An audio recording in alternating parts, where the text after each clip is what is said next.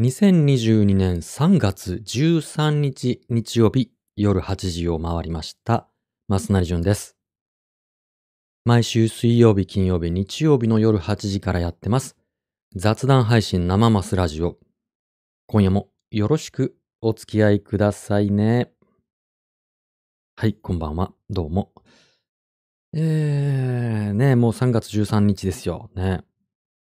なんか、あの、毎日ね、変わらない日々を送ってるので、気がついたら、おうもうこんな、こんな日かっていうね。うん、暖かくなりましたね。今日すごい暖かくって、さっき、一週間ぶりにパンの仕込みをしたんです。前はね、パン毎日焼いてたんですけど、最近ちょっとダイエットしてますもんで、えっと、糖質制限してるもんで、一週間ぶりですね、パン焼いたの。ま、まだ焼いてないや。今仕込んでるところなんですけど、もうあっという間に発酵しますね、この気温だと。前はね、一週間前とかはね、10時間ぐらいかかってたのが、もう、半分ぐらいの時間で発酵しそうな感じで。うん。だから今日この配信あんまり長くやってると、大変なことに、記事が爆発しかねないんで、あれですけど。はい。えー、音声チェックなどなどありがとうございます。今夜も YouTube ライブと Twitter スペースの同時配信でお届けしております。で、アーカイブは YouTube と Podcast でお楽しみいただけますので、よかったら、えーお好きな、ね、YouTube でも、Podcast ね、Spotify、Amazon Music、Apple Podcast で配信してますので、えーそちらの方のフォローもよろしくお願いしますね。ポッドキャストもね、一応、アクセス解析みたいなのが、ざっくりとしたのがあるんですけど、おかげさまでね、なんか聞いていただいてるんですよ、ポッドキャストで。あ、ポッドキャストって、ニーズあるんだってちょっとね、思ってるぐらいですよ。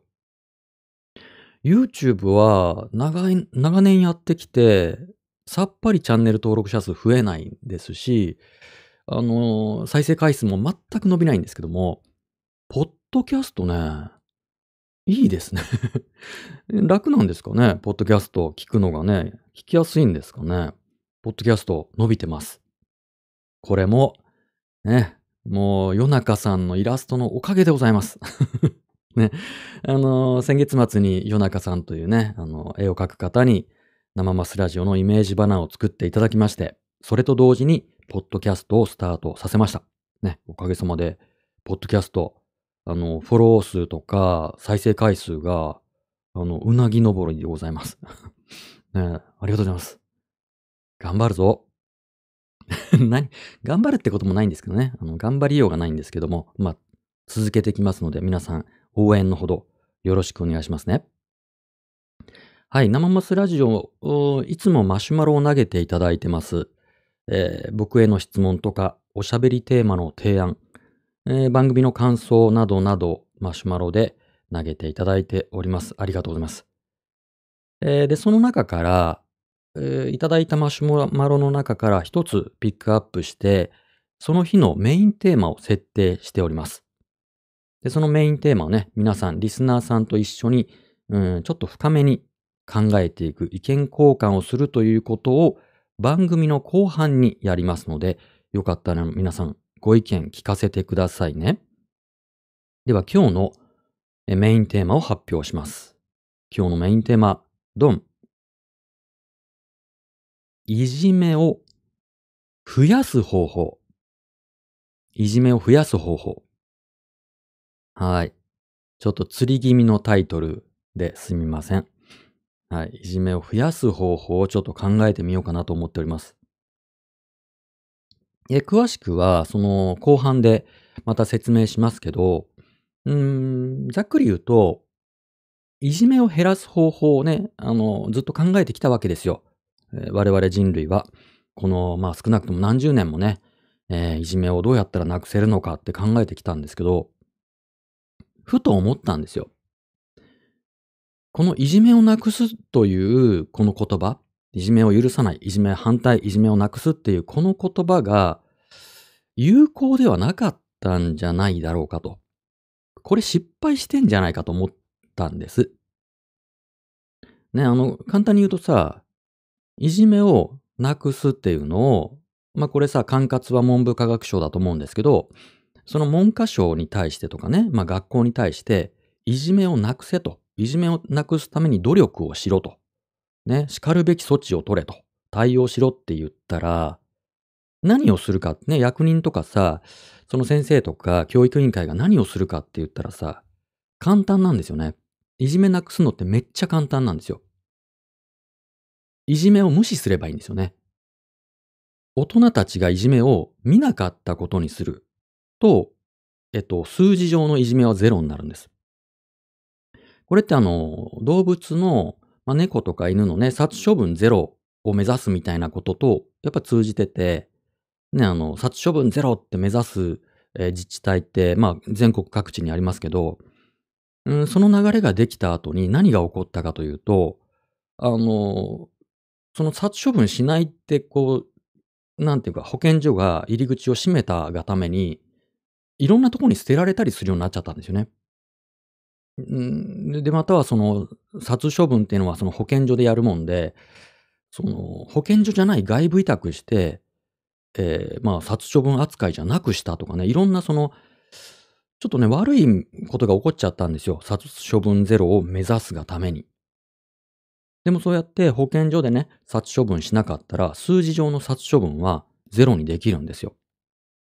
そういうと、あの、数字のトリックっていうのが行われるんです、よく。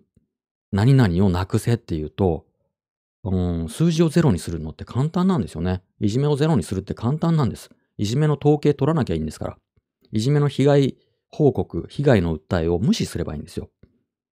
だから、いじめをなくすというアプローチは失敗したんだと僕は思ったんです、ふとね。なので逆に、一度ちょっと遠回りなんだけども、いじめをどうやったら増やせるかっていう方法を考えて、こういうことがあるといじめって起こりやすいよねと。こんな状況、こんな環境、こんな関係性とかね。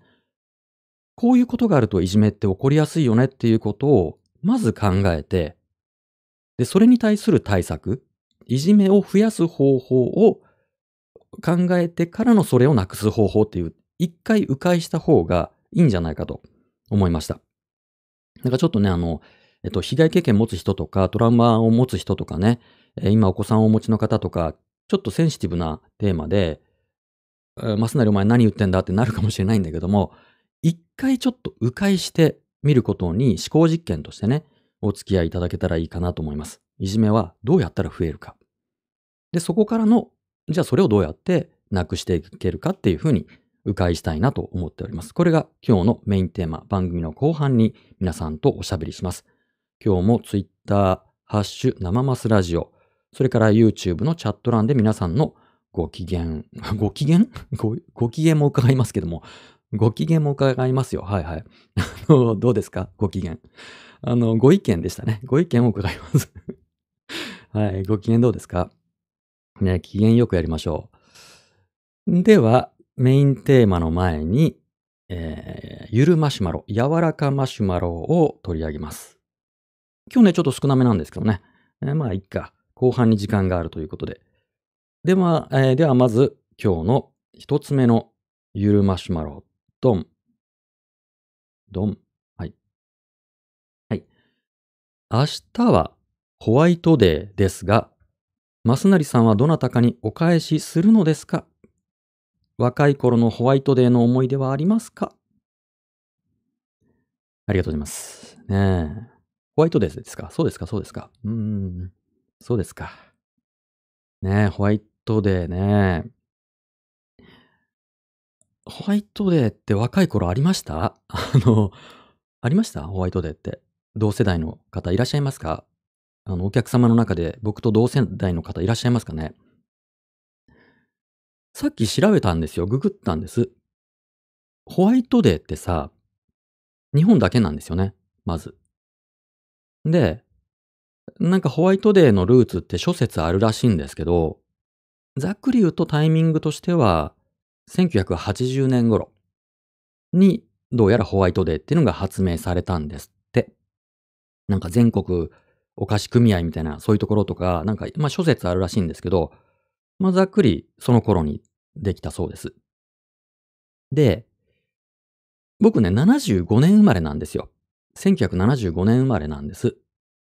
だから僕が思春期の頃にはもうね、一応ホワイトデーあったんだと思うんですけど、あんまり意識してなかったですね。うーん。すいません。あの、ね、全国のね、僕にあのチョコレートくださった、全国1億2000万の、えー、1億2000万は女性いないからね、あれか。ね、せっかく僕にチョコレートをくださった方、すいません、ほんと。あの、あ、ホワイトデーありました？だって。あ、本当に、あ、同世代の方が今 YouTube ライブでコメントくださいました。ありましたか？あ、じゃあちょっと広島に来てなかった、まだ広島にはその波が来てなかったのかもしれない そんなことないか。僕が、うん、無視してただけか。あ、ありました？あ、そう。すいません。じゃあ、すいません。世代のせいにちゃった。あ、そうですか。ありましたか？あ、そう。大人になったらありましたよ。大人になったらね。子供の時なんか、あ、そう。すいません。なんかお返し、あの、お前にチョコやったけども、お返しがまだ来ないぞというね、あの方いらっしゃいましたら、あの、DM でご連絡ください。ね。遅くなりましたけども、3倍でお返ししますので。うん。ホワイトデーの思い出はないです。うん。ないですね。特には。まあ、あの、何ですかね。僕はその社会人になってずっとその20代の頃は飲食業にいたんで、うん、なんだろうね。そのホワイト、バレンタインデーとかホワイトデーをなんか、えー、口実にイチャイチャするカップルのお手伝いですよね。仕事的には。だから、ね、まあバーテンダーとかしてたもんで、まあ今日バレンタインデーだから、なんか、あの、バレンタインにちなんだカクテルを作ってくださいとか、まあ今日ホワイトデーだから、じゃあ彼女にホワイトデーっぽいカクテル作ってくださいとか、まあそういうオーダーに答えて、うん、いいなとか思いながらね、あの眺めてたもんですよ。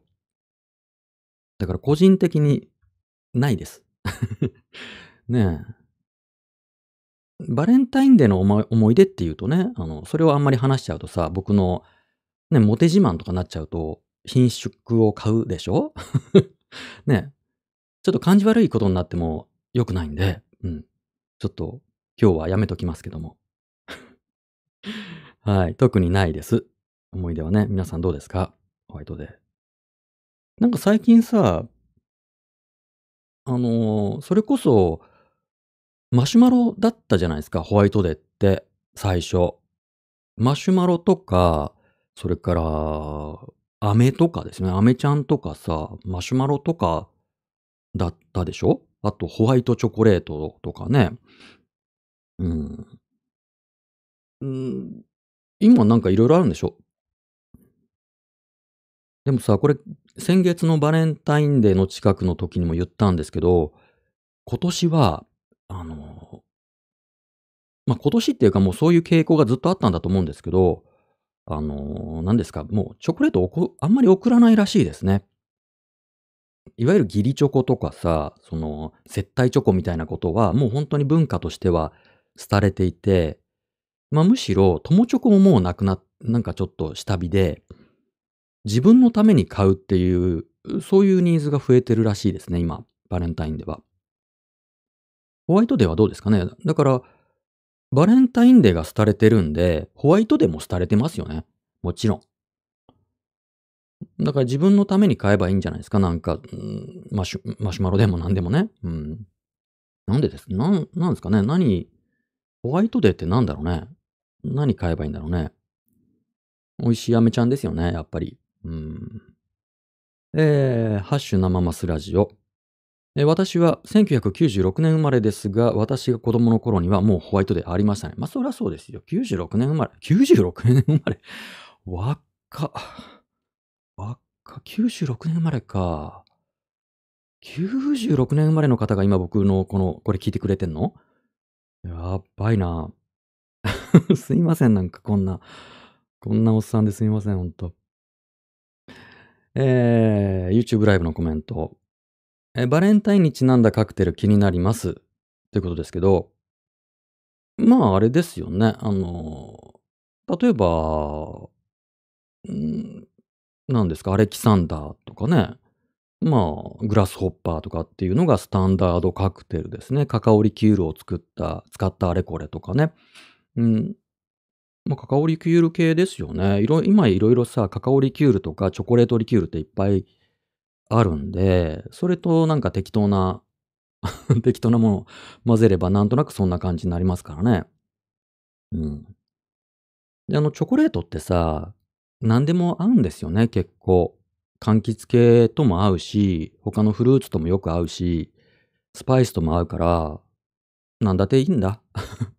他のカクテルにちょっと混ぜちゃえばね、なんとなくそんな感じになりますよ。うん。えー、YouTube ライブでコメント。ずっと会えない友達にチョコを送った。ああ、今年はなんか送りたい気分になりました。おー、いいですね。送りたい気分。うんうん。送りたいってありますね。確かに。うん。送りたいね。うん。なんか自分で自分のために買うにはちょっと、なんかゴージャスだからだからさ、まあ、これチョコレートに限らないけど、よくさ、なんかどっかのデパートとかなんかショッピングモールっていうかさ、行くじゃないですか。で、洒落たもんが売ってあるわけですよ。なんかこう気が利いたものが。なんですかね、なんか、あ、これこれおしゃれだなとかね、あ、これいいなって買うんですよね。で、買った後に、これ自分じゃ使わないよねっていうね。だからこれをあげる相手、誰かいないかなっていう、そのなんか物を買って、で、あげる相手を探すってことはありますね。誰かあげたいなっていうね。うん。なんかいいですね。その送りたい気分っていうのはね、いいですね。うんうん。もらうよりさ、送る方が楽しかったりしますよね。うん。いいですね。さてさて、じゃあ次のマシュマロいきますか。ね、皆さん、あの素敵なホワイトデーをお過ごしくださいね。では次のマシュマロ、ドン。ドン？はい。なにこれ、直前に来たやつですね。マスナリさんこんばんは。はい、こんばんは。コロナワクチン3回目の予約ができたので、ひとまず安心しています。あ、いいですね。僕まだまだだな。えー、私と SNS でつながりがある人は、ワクチン会議派が多いので、ああ、そうなんだ。あえて打っていると言わないようにしてます。仲間内では少数派の意見を言うと波風立つかもしれないので、ワクチンの話題はスルーしてしまいます。勇気を出して言ってみたらなんてことないかもしれないのに、どうすべきでしょうか？あ、そうですか、ワクチンね。あの、そうですか、会議派か。なんかさ、さっき、えっと、これさ、ポッドキャストで配信もしてるんですけど、今月からね。で、さっき、前回のね、おとといの生マスラジオのアーカイブを、ポッドキャストにアップしたんですよ。うん。そしたらさ、アップロードするときになんかこうアラートが出て、あの、規約ちゃんと読んでくださいねってなんか言われて、で、Spotify の規約、Spotify にポッドキャストをアップするための規約を読んだんです。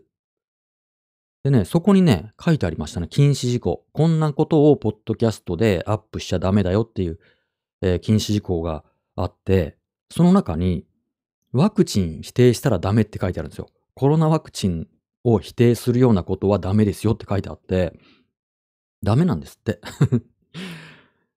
ねえ。まあ、それ関係ないか。関係ないね。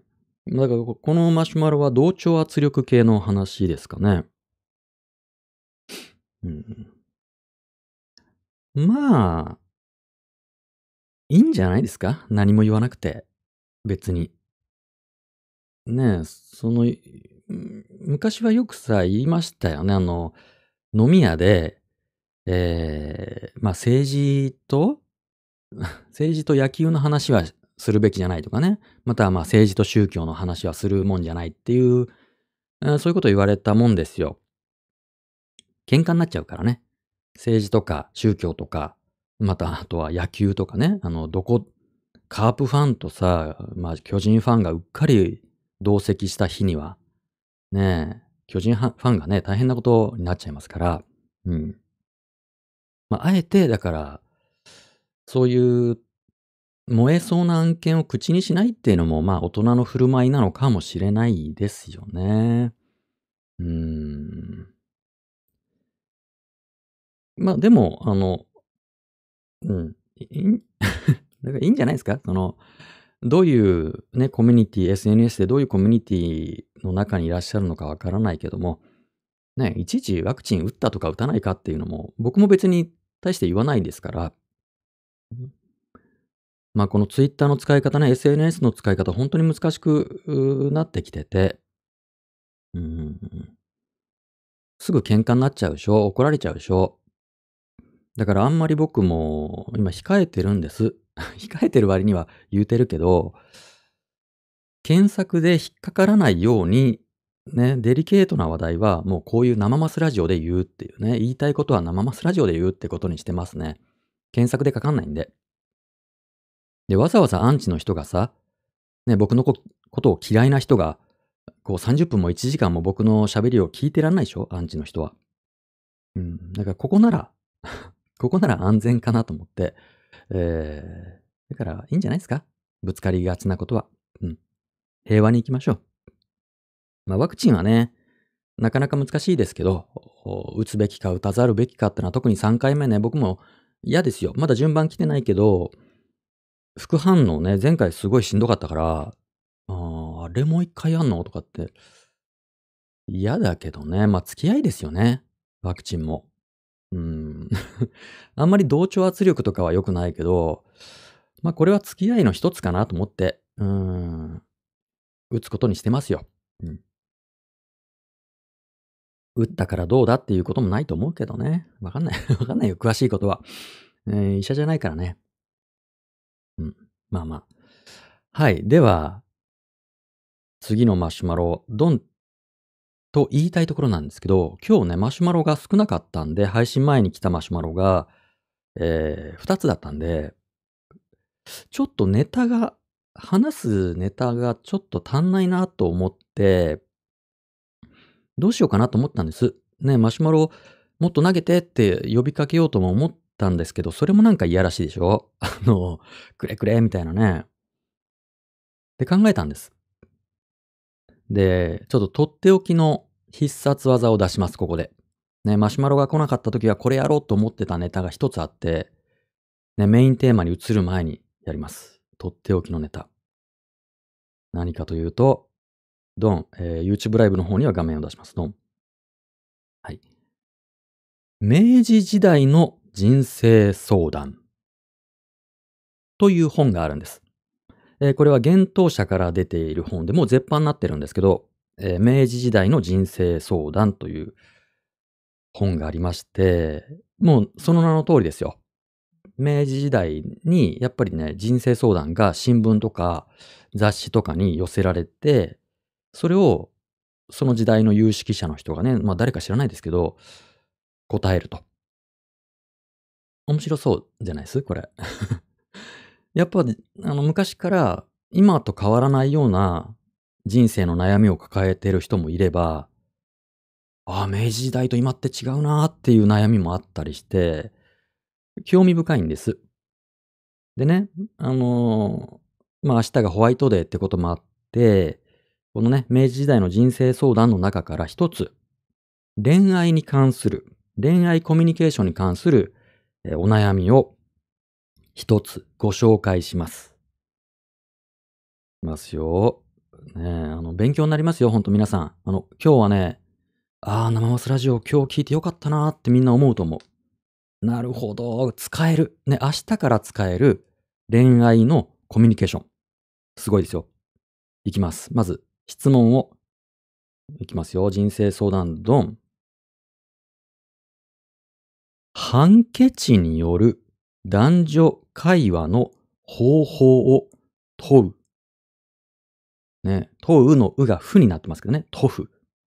判決による男女会話の方法を問う。というお悩み相談。すごいよね。これは明治21年10月15日号、イラツメに、えー寄せられた人生相談です。ハンケチによる男女会話の方法を問う。ハンケチってハンカチですよ、もちろんね。ハンケチね。で、これに対して、えー回答者の人が答えてるんです。皆さん、ここが重要です。今日はこれだけ覚えて帰ってちょうだい。明日から使います。はい、いきますよ。ハンケチで会話をする方をお尋ねでありましたが、これは少しわいせつな意味の仕方もありますから、そこだけを抜いてお答えしましょう。残念、わいせつなところはちょっと省くんだって。ね、そこだけを抜いておお答えしましょう。唇へ、唇へ当てて引っ張るのは、お近づきになりたいとの意味。両手でぐるぐる回すのは、構わないという意味。畳むのは、話したいことがあるという意味。目へ当てるのは気の毒という意味。落とすのは交際しようという意味。頬へ当てるのは私はあなたを好むという意味。手を当てるのは私はあなたを好まぬという意味。肩へかけるのは後からおいでという意味。右の頬に当てるのは、さようです。という意味。左の頬に当てるのは、いな。という意味。このくらいなもので、その他は略しませう。はーい。勉強になりましたね。よかったね、みんな今日聞いてて。ね、唇へ当てて引っ張るのは、おち、お近づきになりたい。ね。で、ハンカチを落とすのは、交際しよう。頬へ当てるのは、私はあなたを好む。という意味。で、肩へかけるのは、後からおいで。という意味。ねえ、勉強になるね。明治時代。明日からでも使えるね、これね。ハンケチ。まずハンケチを、あの、買わないといけないね、僕。ハンケチね。うん。ということです。はい、すいません。面白いでしょ？なんか、すごいよね。コミュニケーションが。本当にこんなことしてたの？すごいよね。えー、これね、例えばさ、これね、あの、帯文にさ、この本のね、明治時代の人生相談っていう本の帯、帯文にこんなことが書いてあるんですね。138人のお悩みから浮かんでくる100年前の日本人の姿。で、例として、こんな質問っていうね、例として、接吻や握手をした私、処女として立派に結婚できますか？すごいよね、時代ですよね。いやー、たかだか100年前ですよ。ねえ、100ねえ、すごい、すごいよね。これパラパラ見てるとね、面白いんですよ。えー、あとね、なんか面白いからさ、こういう系探したら、大正時代のバージョンもあって、大正時代の身の上相談っていう本も見つけてね、買ったんです。だからまた、あの、いずれ、えーマシュマロのネタがない時に、ね、ここからピックアップして。で、なんだったらさ、皆さんもこれを回答者になって、ね、あの、考えてあげてくださいよ。いろんなのありますから。えー、例えばさ、ちょっと、例えばね、もう一個紹介。これは回答はちょっとあの、差し控えようかな。どうしようかな。回答短いからこれ読んじゃう。例えばこんなの他には。明治42年7月7日、宮古新聞。ある方より娘を私のせがれの嫁にと世話されました。この娘は性質も良く、年格好も相当なので、ぜひにと思いますが、その友人から聞きますと、この娘の乳首の周囲に少し毛が生えているとのこと。昔からかような婦人には子ができぬと言い伝えていますが、これは本当でせうか？本当でしょうか？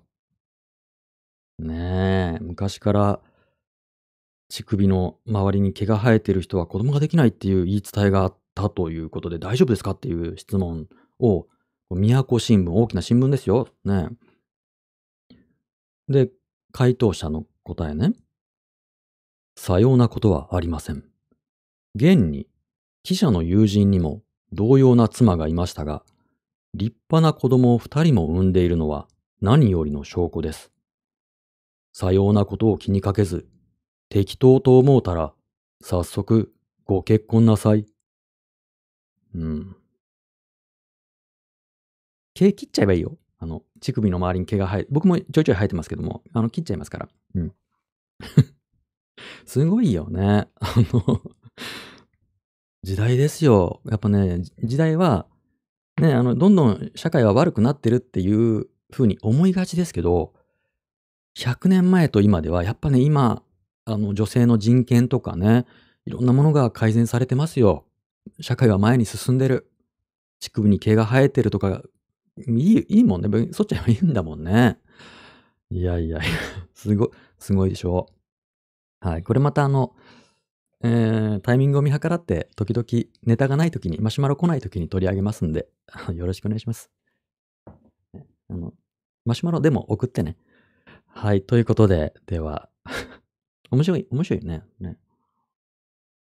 はい。では、えー、昔さ、あの、昔のその不良漫画、ヤンキー漫画でもありましたよね。あの、カバンにさ、赤いテープ巻いてたら、あの、喧嘩売りますとかさ、青かったら、あ、あの、喧嘩買いますとかっていうサインだとかさ、ちょっと、うろ覚えだけど、で、あの、学生服のボタンのどっか外しておくと、恋人募集みたいなね、そういうサインをお互いやってるっていう、ありましたよね。はい。そう、これは多分ね、ハンケチの風習の名残なんでしょうね。喧嘩売ります、買います。恋人募集中ですっていうのは、このハンケチの名残なんだと思います。はい。ハンケチを持ち歩きましょう。では、いきますか。メインテーマ。今日ちょっとがっつりというかね、あの、ヘビーなテーマなので。では、今日のメインテーマ。はい。このマシュマロからメインテーマを選びました。では、マシュマロを読みますね。マスナリさんこんばんは。はい、こんばんは。マスナリさんは以前、差別の話で、在特会の例を挙げて、えー大切なのは絶対的な加害者あ、被害者も加害者もいないという自覚だ。というツイートをしてて、えーそれで、えーそれは先週の生マスラジオでもおっしゃっていましたが、えそれでは、いじめや差別の被害者意識が強い人に、えー誰でもいじめや差別の被害者にも加害者にもなる可能性があることを自覚させて、新たないじめや差別に加担させないようにするためにはどうしたらいいと思いますか？ちなみに以下は私の経験ですが、えー私はいじめ後遺症が原因で、いじめや差別は故意、ね、わざと故意のものだけではなく、無意識なうちに行われることもあることには、大変恥ずかしながら最近まで全く気づけていませんでした。それで、私がそこに気づけたきっかけが、あの小山田圭吾さんの件でした。細かい理由は書きませんが、あの件は本当に私にとって、誰でもいじめや差別の被害者にも加害者にもなる可能性があることを本当に強く認識させられました。これからは、いじめ後遺症という自分の問題は自分で解決していくと同時に、被害者意識からいじめや差別に反対するのではなく、誰でもいじめや差別の被害者にも加害者にもなる可能性があるからこそ、いじめや差別に反対していきたいと思います。うん。というマシュマロをいただきました。はい。ということで今日のテーマ、こちら。いじめを増やす方法。はい。えーこれ冒頭にもちょっと説明しましたけど、いじめをね、あの、なくすっていうのは簡単です。数字上は。いじめの統計を取らなければいいし、えーいじめ被害の訴えを無視すればいいんです。いじめをなくすってのは。実際、えーいじめの統計、まあ今ではね、あの、いろんなところが取ってたりしますけども、そのいじめの件数がどんと増える時があるんです。統計上、この年とこの年、いじめ増えてるねっていう年があるんですよ。で、それ何かって言ったら、その前の年とかに、まあそのショッキングないじめの事件などが大きく報道されて、で、文科省とかね、教育委員会が、あの、ちょっとちゃんと調査しましょうっていうので、調査するんですよ。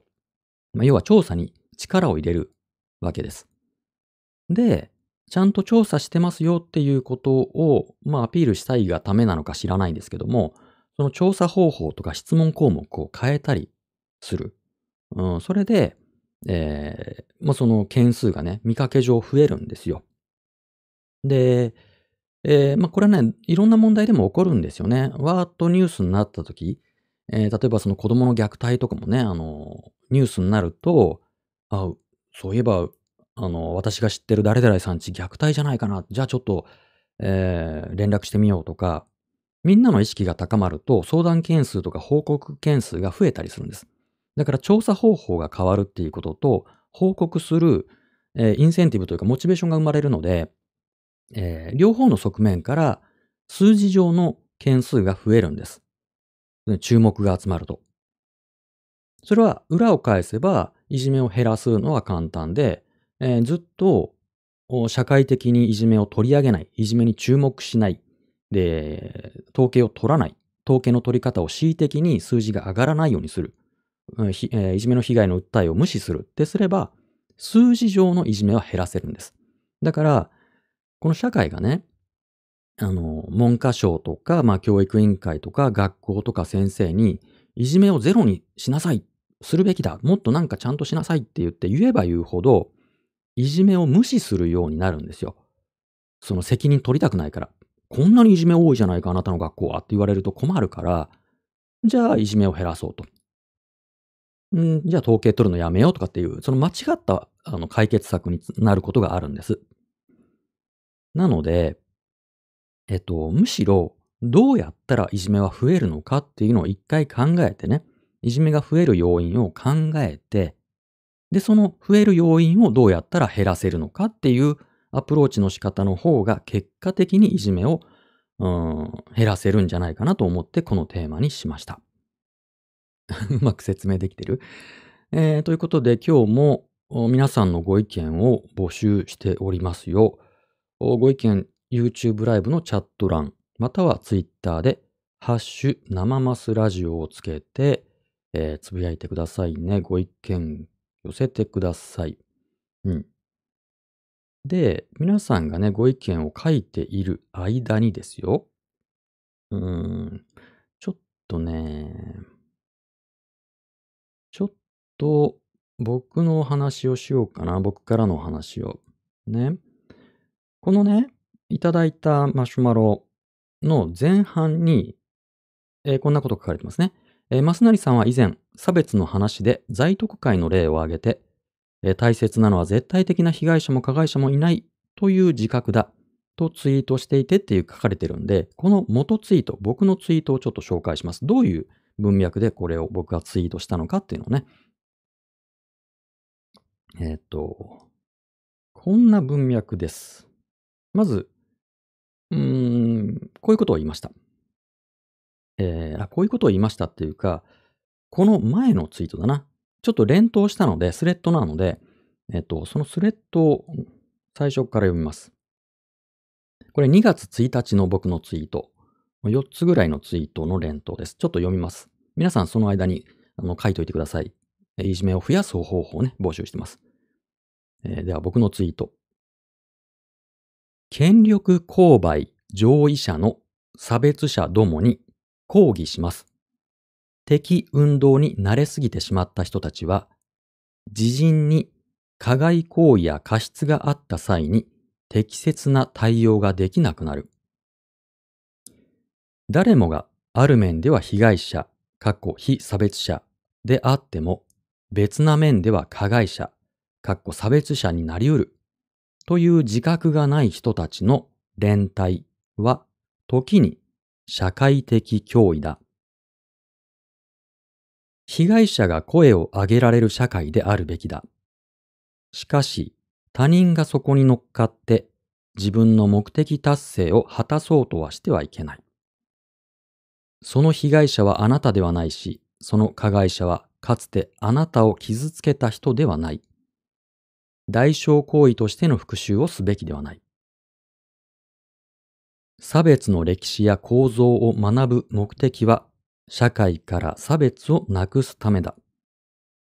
学びは自分の内にある差別意識を自覚し、自分の立っている位置を確認させてくれる。自分を被害者、非差別者に重ねて、誰かをみだりに糾弾するための棍棒として差別を使ってはならない。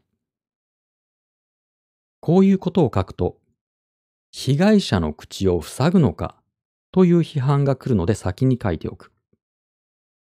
現代型の差別は被害者ポジションを使う。旧在徳会が代表例だ。自分たちこそ被害者、非差別者であるというロジックで差別糾弾を行う。重要なのは絶対的被害者も絶対的加害者もいないという自覚だ。という、そういった文脈でツイートしました。で、まあ、このところでね、旧在徳会を出してますけど、在徳会は自分たちが被害者だというのを、まあ、レトリックとして差別の道具に使っているということです。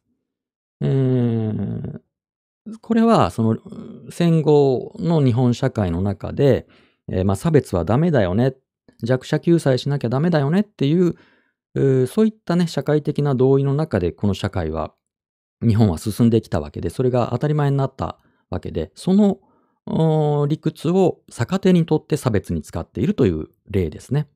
在特会の場合は。はい。そんな文脈で、えー、言いました。で、えっと、ついでに関連した僕の、いじめに関連した過去のツイートをちょっと紹介します。これは、えー、昨年12月14日の僕のツイートです。いじめは絶対に許してはいけない。一見正しそうに見える言葉だ。しかし3つの問題がある。1、自分の行為がいじめだと気づけない。2、気づいたとして自責の念で過度に苦しむ。3、いじめ加害者を攻撃することが容認される。許しのない社会が新たないじめを生む。はい、ちょっとあの、非常に わかりにくいことをつぶやいてますけども、うん。あのね、あのー、この元の、うなんだ、マシュマロ。元のマシュマロ、このね、後半のいじめや差別に反対していきたいと思いますっていうこの言葉っていうのは、えっと、とっても正しいんですよ。正しい。で、このようなことを我々はずっと言ってきたわけですよね。社会として。でも、僕はちょっとここで立ち止まりたい。そもそもいじめや差別に賛成している人はいないわけです。賛成している人は、まあ、建前であってもね、賛成している人はいない。諦めている人はいますよ。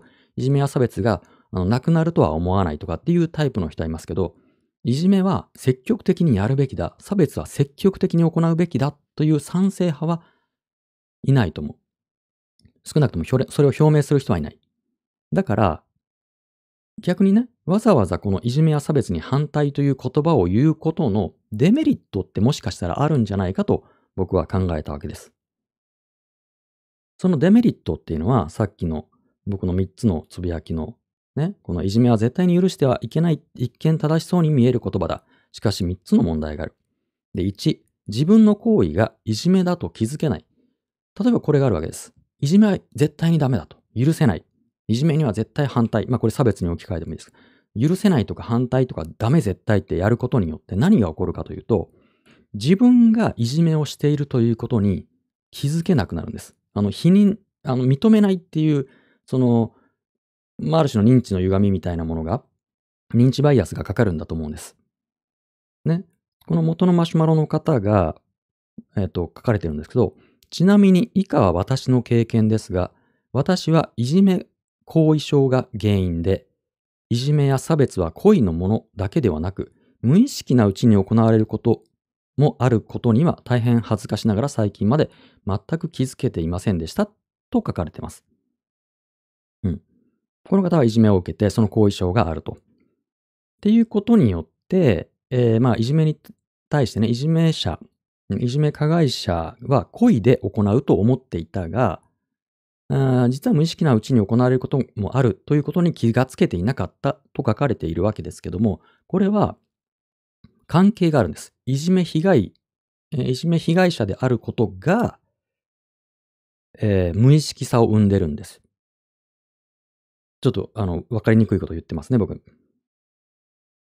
あの、これはよく引用される統計ですけど、えー、日本において、いじめの経験率というのは、被害経験も加害経験も9割の人が持っているという統計があります。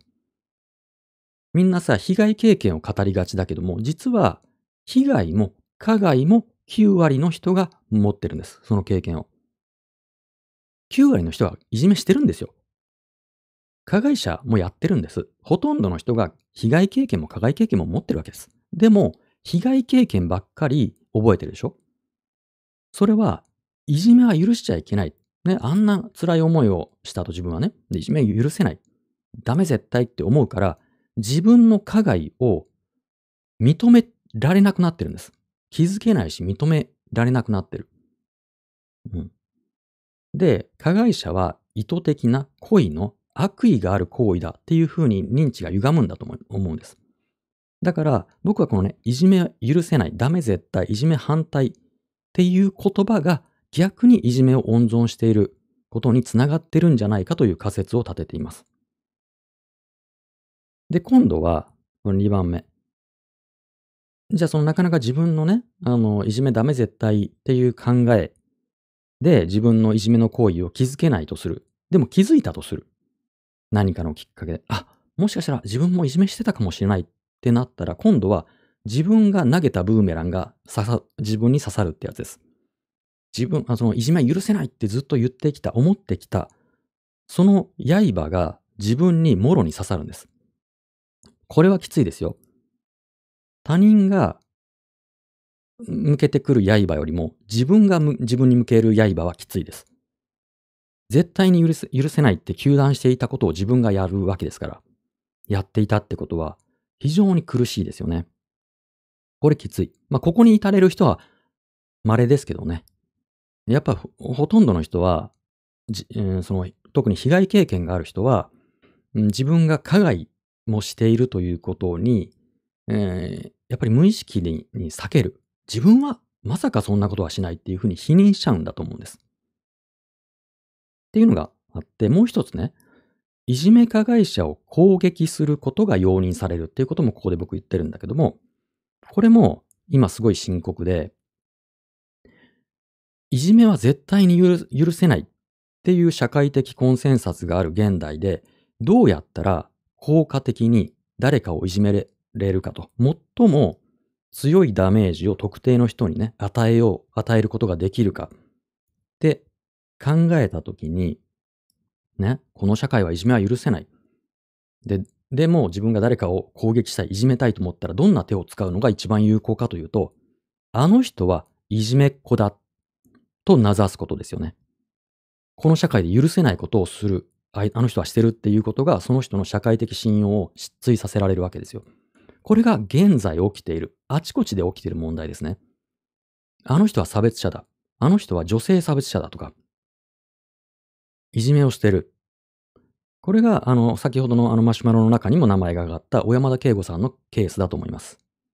いじめはこの社会では許せない。っていうことを小山田圭吾という人は過去にやっていたっぽいって。うん。じゃあ許せないっていうふうに社会が小山田さんを今度はいじめたわけですね。いじめっ子は許せないというロジックで、えー、小山田さんを社会が攻撃したというのが昨年夏に起こったことです。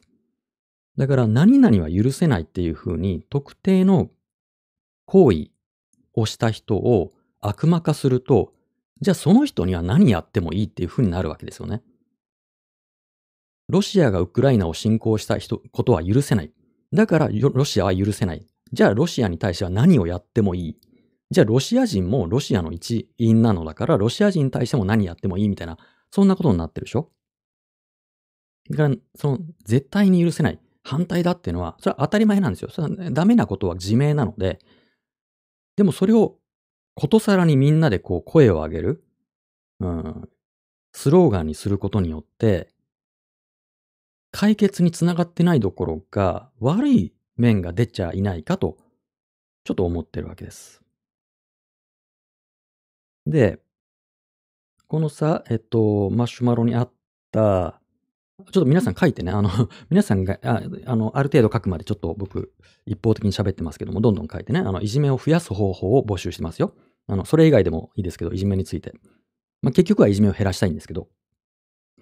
えっと、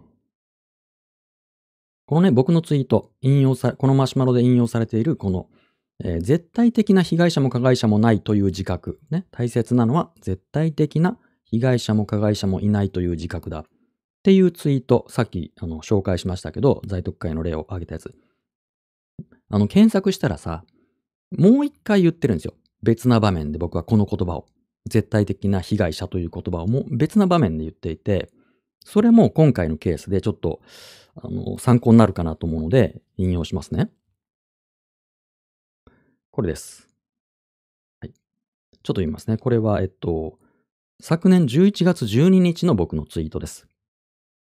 えー、引用ツイートですね。引用リツイート。木村京子さんという方のツイートを引用する形でこんなことを書いています。木村花さんのお母さんにこんなことまで言わせるなんて胸が苦しくなる。誰もが被害者になりうるし、加害者にもなりうる。絶対的な被害者も加害者もいない。木村京子さんの言葉に真摯に向き合ってほしい。はい。このようなツイートを僕はしました。で、えー、木村京子さんね、あの、一昨年ですかね、えー、に亡くなった、えー、女子プロレスラーの木村花さんのお母さんです。今もね、あの、ネット、誹謗中傷、ネットハラスメントなどで、うん、まあ、リメンバー・フォー・花という団体を作られて、積極的に活動とか、あの、情報発信とか、えー、裁判もね、あの、木村花さんや木村京子さんに対して誹謗中傷などをした人に対する裁判、それから、えー、番組制作会社に対する裁判をされていますよね、木村京子さん。で、木村京子さん、僕が引用リツイートした木村京子さん、どんなツイートだったのかっていうのも読みますね。えー、2011年11月12日、木村京子さんのツイート。石川由美さん、はじめまして、木村京子です。謝罪を求めることはしません。意味がないからです。謝罪が必要ないと思われているならなおさらです。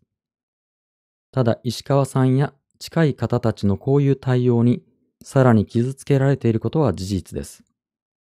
それとともに石川さんへの誹謗中傷にも心は痛んでおります。これ、あの、非常にハイコンテクスト、いろいろあの、文脈が混ざって、あの、重層的なので、ここで全部を説明することはちょっとできないんですけども、ちょっとざっくり、ざっくりだけ。これ何を木村京子さんがおっしゃってるかっていうのをちょっと紹介します。これ今日のテーマにあの非常にあの関わることだと思います。えー、著名なフェミニスト石川由美さん。ね、ハッシュクートゥーとか。で、えー、有名ですけども、石川由美さんほか数人の方が立ち上げられた、えー、オンラインフォーオンラインセーフティー・フォー・シスターズという団体、昨年の秋に、えー、立ち上がりました、えー、女性が安全にインターネットを使える社会を目指しますというね、そういった団体を立ち上げられて、記者会見とかされましたよね。で、えー、その公式サイト、に、まあ、様々な、あの、記者会見とかもね、今も動画で、えー、多分探したらあると思いますけど、これが公式の声明、ずらずらっと書いてあるんです。で、えー、その中にですね、うんうんうんうん、こだったっけな。えっと、まあ、その木村花さんのお名前を出して、例えばね、あの、SNS のひ、えー SNS 上の誹謗中傷によって自ら命を絶った人もいます。孤立させ、助けてあげられなかったことが悔しくてたまりません。で、えーこのオンラインセーフティーフォーシスターズの目的として、こんなことを目指しますよっていうので、1、SNS での誹謗中傷による自殺撲滅。2、SNS 事業者に差別解消を義務付ける法制化の呼びかけ。3、オンライン上のヘイトスピーチ解消に向けた取り組み。えーということを挙げられています。うん。で、えっ、と、これに対して、まあ、記者会見でもね、えー特にこのメンバーの菱山直子さんが木村花さんの名前を出されて、えーまあ、その助けてあげられなかったことが悔しいみたいなことを言われてるんです。うん、で、まあ、あと自殺、自殺撲滅みたいなこともね、言われてるんだけども、その、これが、まあ、ご遺族であるお母さん、木村京子さんにとっては、大変ショッキングな内容であると。まあ、自分の娘、木村花さんの名前を、まあ、これ利用してるじゃないかと。で、あなたたちがいれば、あなたたちがこの団体をもっと早く、うん、設立していれば、助けてあげられたい、あげられたんですかと。っていうようなことで、えーまあ、抗議するようなあことを木村京子さん、お母さんは言われたんです。で、それに対して、じゃあ、その、えーまあ、こういうことね、例えば、えー10月12日の木村京子さんのツイート。えーこの今のオンラインセフォーセーフティーフォーシスターズの今の声明文を引用して、こんなことをつぶやいてらっしゃいます。えー前半引用です。SNS 上の誹謗中傷によって自ら命を絶った人もいます。孤立させ、助けてあげられなかったことが悔しくてたまりません。これに対して木村京子さんが、この一文必要ですか？あなたたちがいたら助けてあげられたんですか？そういう言葉で私たちは何度も、いつも無力さに心をえぐられています。で、まあ、このように抗議をされたんですね。で、え元のツイート、僕が引用したツイートにつながるんですけど、ちょっと長々とあの引用しましたが、何が言いたいかっていうと、まあ、石川由美さん、長らくネットの誹謗中傷、ネットハラスメントに苦しまれた、その被害に遭われた方ですよね。で、このオンラインセーフティーフォーシスターズの他のメンバーというのが、うん、そのアクティビストの菱山直子さんや、同じくその車椅子ユーザーのアクティビストの伊勢名夏子さん、それから石川由美さんの著書、クートゥーという本、ハッシュクートゥーという本の担当編集者の方4人で立ち上げられているわけですけど、まあ、それぞれネットハラスメントに苦しんだと。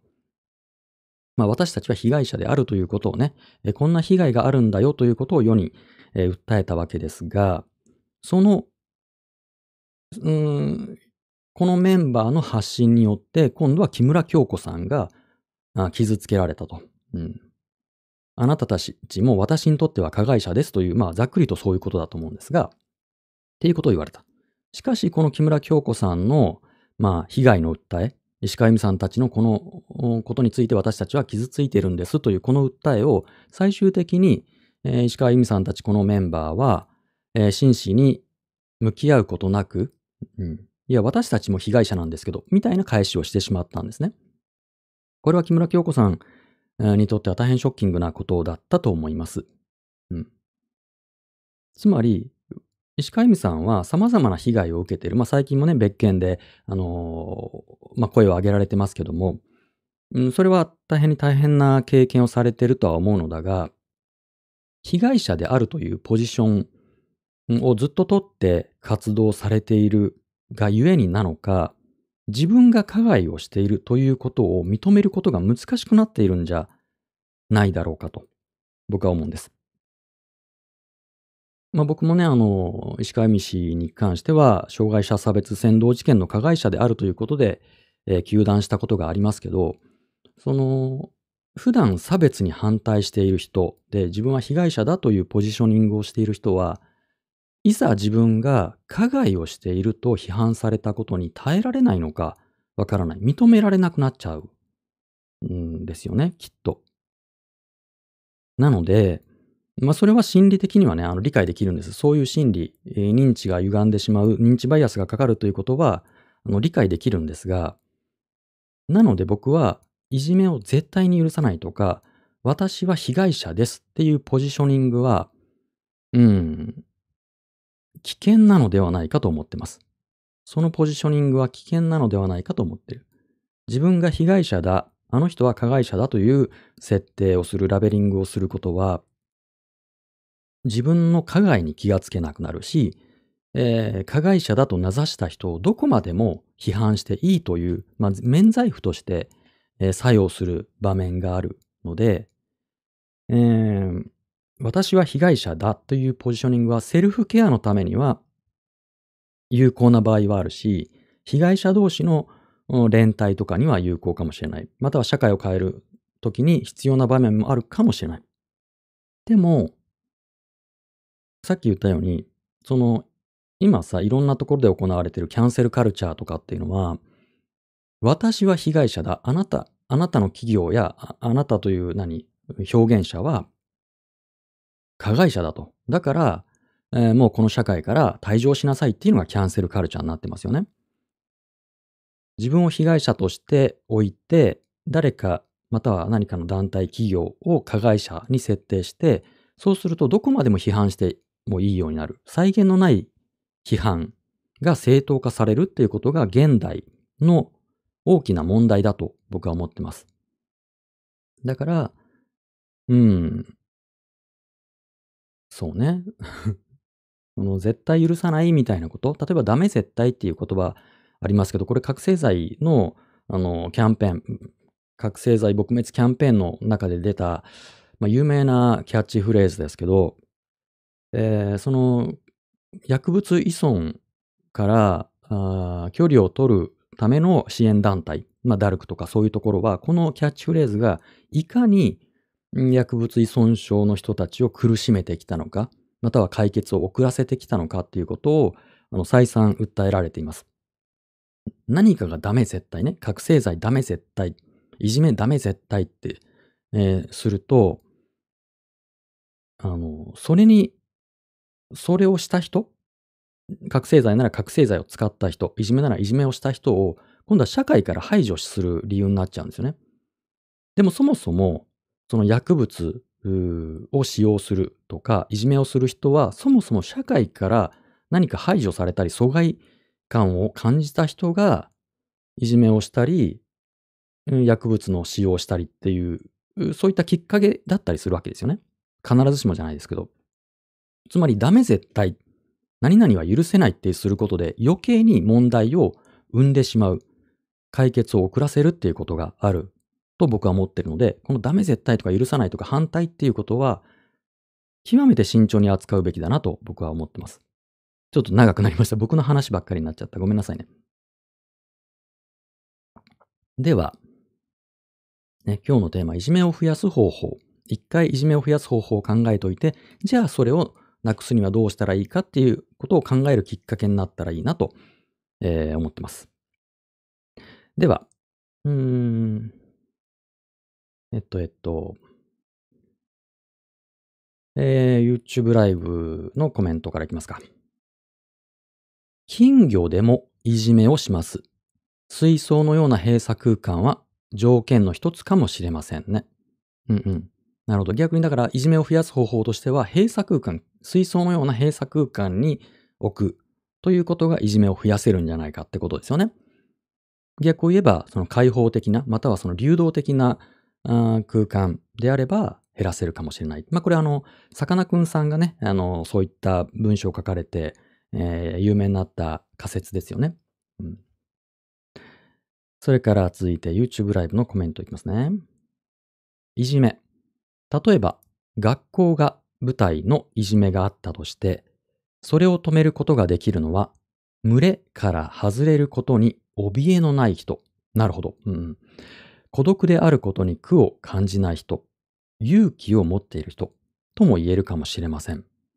なので、いじめを増やしたいのであれば、組織の輪を過剰に重視する空気を作ったり、対立することを封じたり、孤独であることを悪とみなしたりする空気を醸成したりすることと言えたりしないでしょうか。なるほど、なるほど。やっぱこの、このやり方いいかもしれないですね。このいじめを増やす方法を考えると、うん、解決もイメージしやすいですね。なるほど。まあ、群れ、群れによってその中のね、その息苦しさとかストレスとか同調圧力とかヒエラルキーがあるから群れっていうのは、そこでいじめが起きるんじゃないかと。で、その群れから外れることができれば、えー、まあ、いじめからね、うん、いじめから距離を取ること、加害にも被害からも距離を取ることができるかもしれないですよね。だからいじめを増やすのは、その、その組織を作って、で、組織の輪を過剰に重視する空気を作ったり、で、その輪、あの、団体組織を作っておいて、その中で対立することを封じたり、要は仲良くしなさいっていう圧力ですね。なるほど。対立がダメっていうことで対立が起こるっていう、うん、パラドックスが起こるわけですね。なるほど。で、孤独であること、つまりその群れから外れることを悪とみなすっていうこと、うん、をすると、いじめが増やす、増えるってことですね。面白い。なるほど。それから、いじめの発生は人間である以上止められないのではないかと思います。なので、発生した時に止めるために何が必要なのかは考え続けたいですね。うん、なるほど、いじめは、まあ、発生しちゃうけど、えー、それを発生した時に止めることが大事ってことですかね。うんうん。あの、いじめっていうのは、あの、いじめのね、あの、研究とかっていろんなことが、いろんな方がされてますけど、まあ、一つよく言われてるのは、いじめっていうのはエスカレートする。時間が経てば経つほど、どんどんその行為がエスカレートするので、早期に介入するということが重要であるっていうことが言われてますね。うん、いじめっていうのは、まあ、それこそ、なんだろうね。最初はまあ、ちょっとした遊びのようなところから、だんだんと、うん、過激になっていく、うん、逸脱していくっていうことがあるから、早期に、えー、誰かが介入する、空気を変えるとかね、えー、なんか話を聞くとかっていうことが大事。えー、そういうのありますよね。うんうん、さあ、引き続き、いじめを増やす方法、今日は募集してます。どうしたらいじめが増えるのか。そこから逆に考えて、いじめを減らす方法のヒントが見つかるんじゃないかと。ね、そういうことですね。ちょっと待ってね。よいしょよいしょ。じゃあ次、ハッシュ生マスラジオいきますか。うん。えっ、ー、と、どこから読もうかな。えー、ツイッターハッシュ生マスラジオ。いじめや差別に反対するのと、いじめ、差別を絶対許さないというのはまた別だと思います。少なくとも自分は別の意味で言ってます。うんうん。まあ、どういう、それによかったら詳しく。うん。まあ、反対っていうのは要は、なんだろうな、賛成している人がいるいるのかっていうことですけどね。うん。えー、それから、えこれはいじめを増やす方法というよりも、いじめが起きる原因ですが、やはり被害者意識からいじめも起きるんだと思う。実際自分がいじめをやった時もそうだったし、私も無意識のうちに相手を傷つけていた可能性もあることを考えると、相手も被害者意識で私にいじめをやったんだと思う。うん、あのー、その被害者意識としてっていうのからいくと、その、罰として、うん、あの人は悪をやったんだから、その制裁を与えてもいいのだ、懲らしめるのだ、みたいな形のいじめも、まあ、しばしばありますよね。まあ、むしろその大人社会での、うん、いじめはこのパターンがあるのかもしれない。うん、それはちょっとした、あの、罰には値しないようなことであっても、あの、罪とするわけですよね。うん、空気を乱したみたいなことだっていじめの理由にはなるわけだけども、その、やったことの大きさ、小ささは別にして、私たちのルールを破ったみたいな、輪を乱した。さっきのね、YouTube ライブのコメントがまさにそうですけど、群れであることを乱したっていう罪に対する罰としてのいじめ、うん、みたいなことっていうのはしばしばありますよね。うん。だからそもそもその、ルール、ルールを作らないとか、群れを作らないっていうことも大事かもしれないですね。うん。えー、ハッシュ生モスラジオ。簡単に言うと私はいじめ、差別をした人を絶対に許さないというよりも、いじめ、差別そのものに反対という感じですね。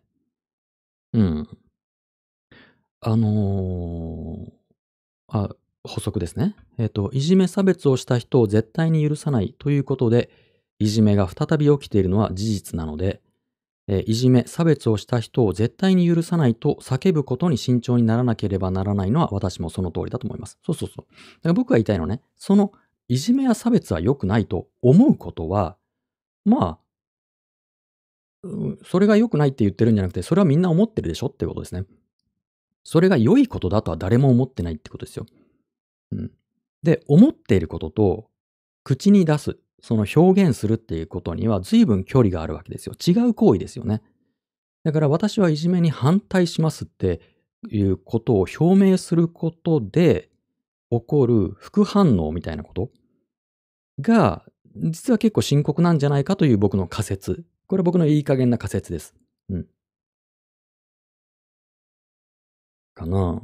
うん。それよりも、その構造的なこと、さっきのね、あの YouTube ライブのコメントみたいに、その、群れっていう、群れがいじめを起こしているという仮説を立てて、じゃあ、その和というものを過剰に重視しないようにしたりとか、うん、孤立することを良しとするとかっていうね、えー、そういったそのシステムを考える方が僕は、うん、解決につながるような気がしているんです。えっ、ー、と、えっ、とね、犯罪機械論っていう学問があるそうなんですよ。そういう犯罪機械論。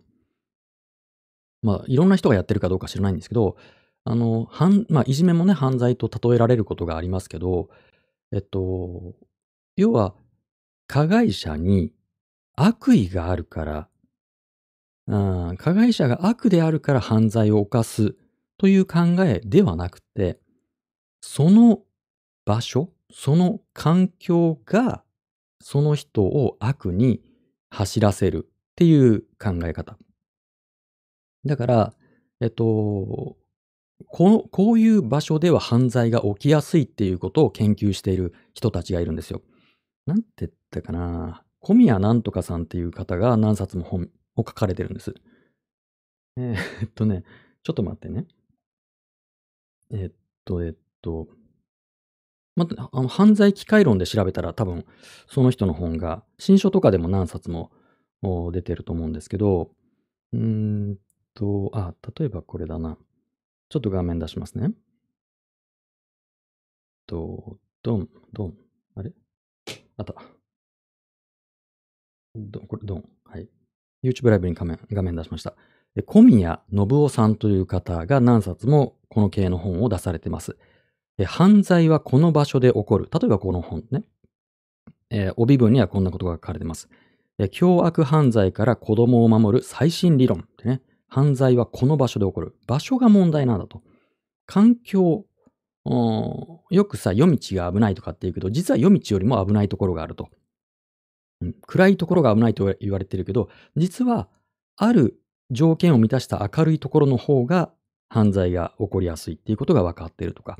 っていうことで、えー、その街づくり、都市計画の段階で犯罪を抑止するような、そういった、まあ、道の、ね、広さとか、視覚があるかないかとか、明かりがどうこうとか、うん、そういうことを、うん、整備すると犯罪率が減るよねと、うん。っていうことがあるんだそうです。それを犯罪機械論と言うんだそうですけど、だからいじめも、その、すっごい悪い、なんていうの、その悪みたいな、うん、もう生まれつきいじめをするやつみたいなのがいるっていうね、悪意からとか、で誰かが憎くて憎くてしょうがないからいじめをするとかじゃないじゃないですか。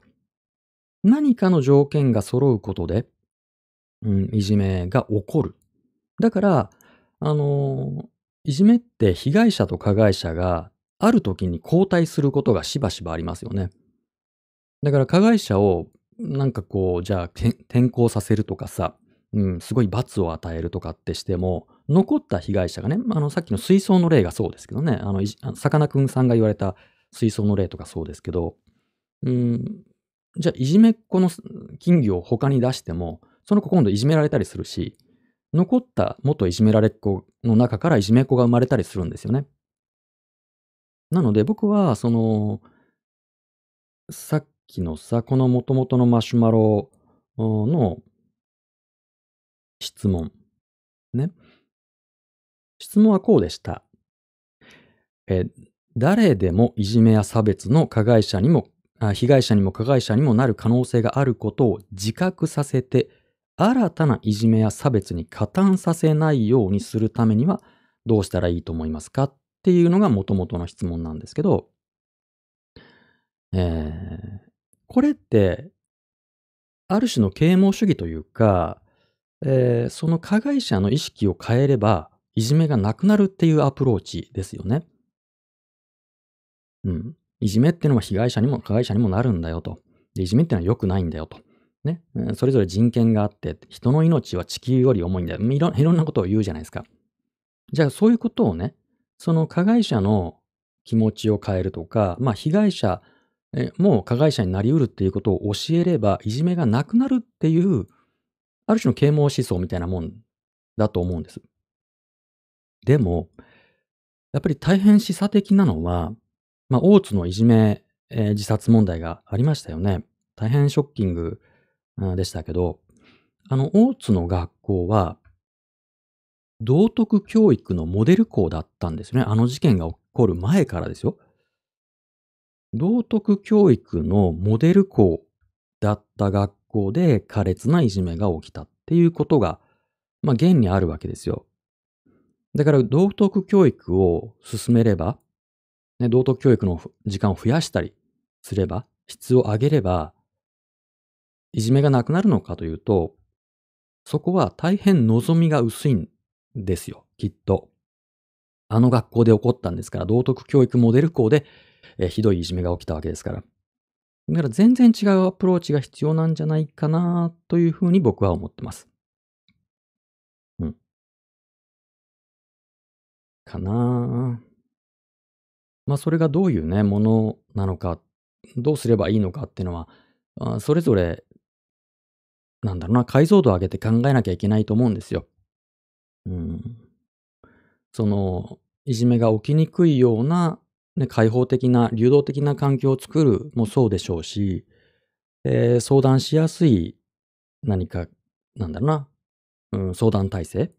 で、その相談体制などを作るためには、先生の、うん、職場環境の改善、まあ人を増やすとか、で、先生にこう無駄な仕事をやたらさせてるみたいな今のこととかをやめるとか、うん、まあ、具体的にはそこに学校にもっと予算を、うん、当てるっていうことも必要でしょうし、今のブラック拘束問題って言われてるね、子供たちにストレスをどんどんかけていくっていうこともそうでしょうし、で、息抜きをさせる子供たちのストレスを、ストレスをかけないっていうのと同時にストレスを抜くっていうことも大事なので、ストレス、ストレスを抜く何か、うん、まあ、ルールを緩くして学校でやっていいことを増やすとかね、いろんなことがあると思うんです。それからもちろんその学校だけではない、まあ、ネットいじめもありますし、えー、今はいろんなとこで起きますけども、そういったところのアプローチも必要でしょうけど、うん。だからざっくりさ、僕その前、なんだろうな、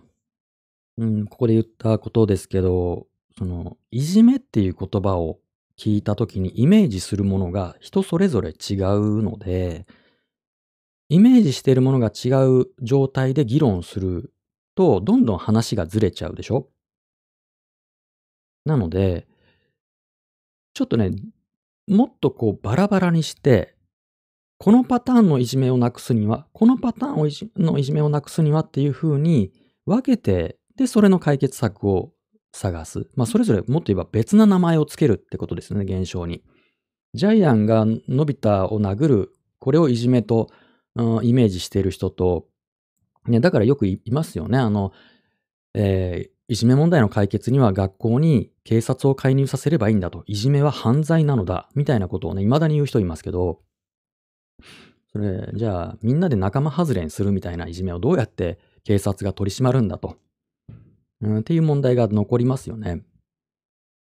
で、一応その認知件数として多いのは小学校の6年生が一番いじめの認知件数、ね、認知件数が多いわけだけども、じゃあ警察が介入したとして、ね、それがまあ暴力事案だとして、じゃあ逮捕して何か罰することができるんですかって言ったらさ、まあ14歳未満だったら、うん、何もできないですよね。警察の案件じゃなくなるんですよね、そもそも。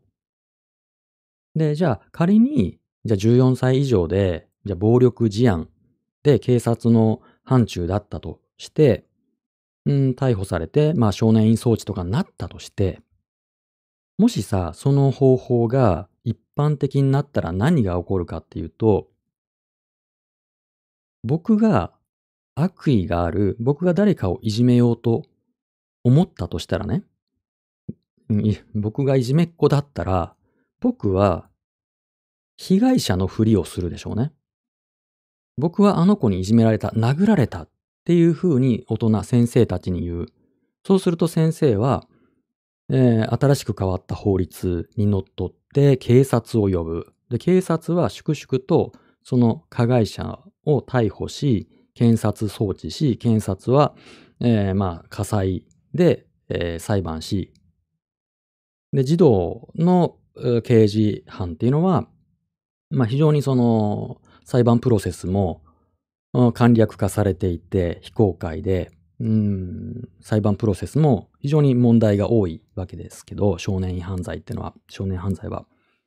で、自動的にそうやって少年院とかに送られてしまうってことになったら、加害者と名指されたが最後さ、ものすっごいダメージを食らうわけですよね。だから、一番ひどいいじめは、あの人はいじめっ子だということがいじめになるってことですね。一番きついいじめは、いじめっ子と名指すことがいじめになりうるってことでしょ。うん、まあそれがね、今しばしば見られている、あの、行き過ぎたキャンセルカルチャー問題だと思うんですよ。大人がやってるいじめってこれだと思うんですよね。うん、だからこれね、今日いじめを増やす方法っていうのでざっくりえー、子供時代のね、あの学校でのいじめっていうのを想定してお話ししてますが、もちろんこれ大人の社会でもいじめっていうのは起こっていて、で、その解決方法は、うん、違う部分もあれば共通する部分もあるんだと思うんです。うん、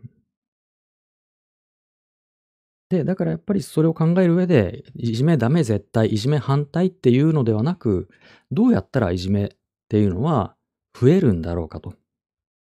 増える要因を考えて、それを阻害する。増える要因を阻害するっていうアプローチで、えー、一旦ね、こうクールになって考えるのがいいのかなと思って今日はこんなテーマにしました。他に何かコメントありますか？えっと、ハッシュ生マスラジオ。私はいじめ、差別をした人を絶対に許さないというよりも、いじめ、差別そのものに反対という感じなので、その加害者側がきちんとその加害行為を反省しているところに、いじめや差別の加害者は絶対に許さないってことで、報復としてのいじめが行われるのは良くないと思ってます。うん、うん。まあ、そのね、あのー、今さ、まあ、これ、これもさ、えー、ちょっと前にツイートして今日用意してないけど、許すっていう言葉の意味ですよね。今この今、ハッシュ生マスラジオでつぶやいていただいた、えっと、絶対に許さないの許さないっていうね、許すっていう字は、これ許可の許すですよね。許可の許すっていう漢字を使われてるけど、誰だって、ね、この社会はさ、いじめや差別を許可してないですよ。誰も許してないからわざわざ言う必要ないんですよ。僕が言っている許すっていうのは、あの、神がその罪人を許すっていう方の許す。ちょっと難しい字。一般的にあんま使われない字ですけど、そっちの意味の方が大事だと思ってます。いじめや差別は許可はしちゃダメですよ。許可してない。誰も許可してないから、許さない、許可しないっていうことを言う必要がないんですよ。そうではなくって、どんな人も許されるべきだ。これ漢字が違うパターンね。ちょっと、あの、話し言葉で説明するには難しいですけど、うん。加害者も、いじめっ子も、許す。許可じゃない方の許すっていうことが大事だと思う。それは、ひいては、えー、自分も加害者になり得るのだから、自分を許すことにもなるし、うん。やっぱりね、宗教的な、まあ今のはさ、ちょっとキリスト教っぽい話ですけど、許すっていうのはね。あの、仏教でもそういう考えあるじゃないですか。あの、えー、何でしたっけ？出ないけどさ 仏教のなんか名言とか、なんかありそうでしょうね。なんかよくわかんないけどさ。ね、あの、親鸞が言ったやつですよ。浄土真宗の。あの、善人なおもて、往生を研ぐ、言わんや、あ悪人親ってやつですよね。間違ってるかもしれない。あの、善人が、まあ、往生、まあ、往生ですね。天国に、まあ、極楽に行くと。往生する。ね、善人は、もちろん往生すると。善人が往生、ね、悪人正気ですよね。そうそうそう。それが言いたかった。それが言いたかった。ありがとうございます。ね、善人が往生するんだから、もうむしろ、ね、善人が往生するんだから悪人はもっと往生するだろうっていうね。うん。これ、わかりにくい、あの、概念ですけど、まあ調べて、悪人正気で調べて、親鸞の言葉ですよね。善人なをもって往生を遂ぐ言わんや悪人親ですかね。うん。っていうことが大事なんだと思う。うん。悪をしなきゃいけないほどの苦しみを抱えてる人なわけですよ。悪人ってのはね。うん、善人は善ができる人ですよ。まだ。悪人っていうのは生まれつき、まあ、性善説、性悪説、性悪説みたいな話になっちゃうけど、悪人は善を選べなかった環境の人でしょだからその人は、むしろもっと救われなきゃいけない人ですよ。だからその人に対して、許さないってどの立場で言ってんの？ってちょっと思っちゃう。うん。善ができる人が、善ができない環境の人に対して許さないっていうのをどこから目線で言ってんだ？っていうふうに僕はちょっと思っちゃう。むしろその救われるべきは、善が選べない環境の人なんじゃないだろうかと。そのその人こそ許される。ね、許しっていうのは許可じゃない方ね。許されるべきだし、往生すべきですよね。みたいな。ちょっとよくわかってない。よくわかってないのにいい加減なこと言ってるけど、そういうやつです。はい。ということで、そんなとこかな。うん、まあね、いろんな問題考えるときに、ちょっと別なルートから考えると、あ実は遠くて近い道だったりするよねっていうことで今日はいじめを増やす方法を皆さんと考えてみました。はい。ということで、えー、以上。生マスラジオは毎週水曜日と金曜日と日曜日の夜8時から1時間、最近1時間半番組になりかけてるけども、1時間ぐらいやってます。えー、マシュマロ送ってくださいね。僕への質問とかおしゃべりテーマの提案、番組の感想などなど、うん、僕のモチベーションアップにもつながりますんで、よろしくお願いしますね。では、次回は週が明けての水曜夜8時ですよ。今夜もお付き合いいただき、ありがとうございました。おやすみなさい。